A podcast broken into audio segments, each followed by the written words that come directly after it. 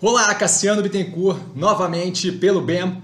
Agora, para falar da questão do Reclame Aqui, é, eu tenho visto nas análises, especialmente de IPO recentes, que estão ali muito vinculadas à tecnologia, uso de app, então acaba que a opinião do consumidor acaba sendo muito importante e a gente vê bastante os comentários, especialmente nos comentários do canal. Ah, o Reclame Aqui é negativo, o Reclame Aqui é, tá com uma nota ruim, o Reclame Aqui diz que X% das pessoas só voltariam a comprar naquela empresa especialmente aí no caso da Mobile, né, que a galera tem falado bastante. E o que, que eu falo, o que, que eu tenho a dizer com relação a isso? Né? O Reclame Aqui é uma ferramenta importante para você poder ajudar na avaliação da empresa, com certeza.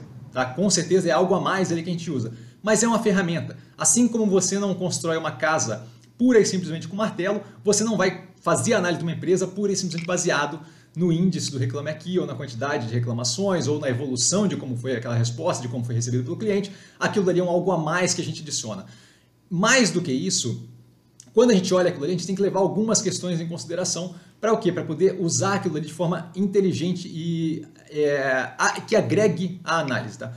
Por exemplo, quantas pessoas estão reclamando lá versus a quantidade de cliente que eu tenho, certo? Porque se o nível de reclamação é muito agressivo mas é de um número de pessoas que é pouco representativo versus o meu total de pessoas atendidas, por exemplo, é diferente eu ter 30% do meu público-alvo reclamando, meu público atendido, meus clientes reclamando, e eu ter 0,25% do meu público reclamando, certo?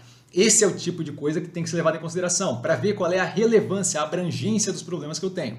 Mais do que isso, que tipo de operação eu estou? É uma empresa consolidada, que tem longo prazo de mercado, essa empresa deveria estar toda azeitada, já não deveria ter tantos problemas com o Reclame Aqui. Diferente de empresas pré-break-even, que é o caso da Mobile, que a galera tem comentado bastante, diferente de empresas que estão expandindo justamente para resolver esse problema de dificuldade de distribuição é, e por aí vai. Então, isso daí tem que ser levado em consideração. Outro ponto que tem que ser levado em consideração é o quê? É o setor no qual eu estou inserido, certo? E aí, novamente, o exemplo da Mobile, que foi onde mais apareceu, eu transportar móvel é uma dificuldade. Eu transportar caixa de homo é outra dificuldade completamente diferente. Tá? Caixa de sabão em pó. Não, não é o mesmo tipo de dificuldade nesses dois processos logísticos. Isso tem que ser levado em consideração também. Tá? Então, levando todo esse, é, usando todo esse acabouço de compreensão do que, que aquele índice leva em consideração, a gente não pode pura e simplesmente olhar para aquilo e ver naquilo ali uma resposta para a empresa é positiva ou a empresa é negativa. Mais do que isso, faço referência inclusive à teoria do Chevette falada no BEM anterior, que é o que? Quando eu estou entrando no investimento, eu levo em consideração o quanto ele tem para expandir e em qual situação ele está no momento. É natural que um investimento ou outro, que é o caso inclusive da Via Varejo, é, quando estava lá próximo de R$ reais, tenha muita coisa para ser consertada, esteja com várias dificuldades e eu estou comprando o quê? Eu estou comprando o risco e o benefício possível de justamente passar por esse período complicado e chegar do outro lado.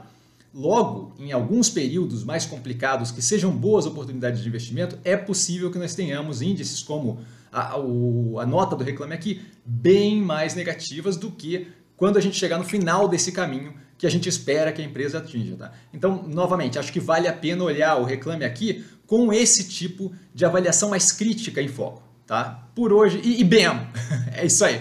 Por hoje eu fico por aqui. Vale lembrar que quem aprende a pensar bolsa opera com o maior detalhe. A gente se vê durante a semana. Um grande abraço para todo mundo.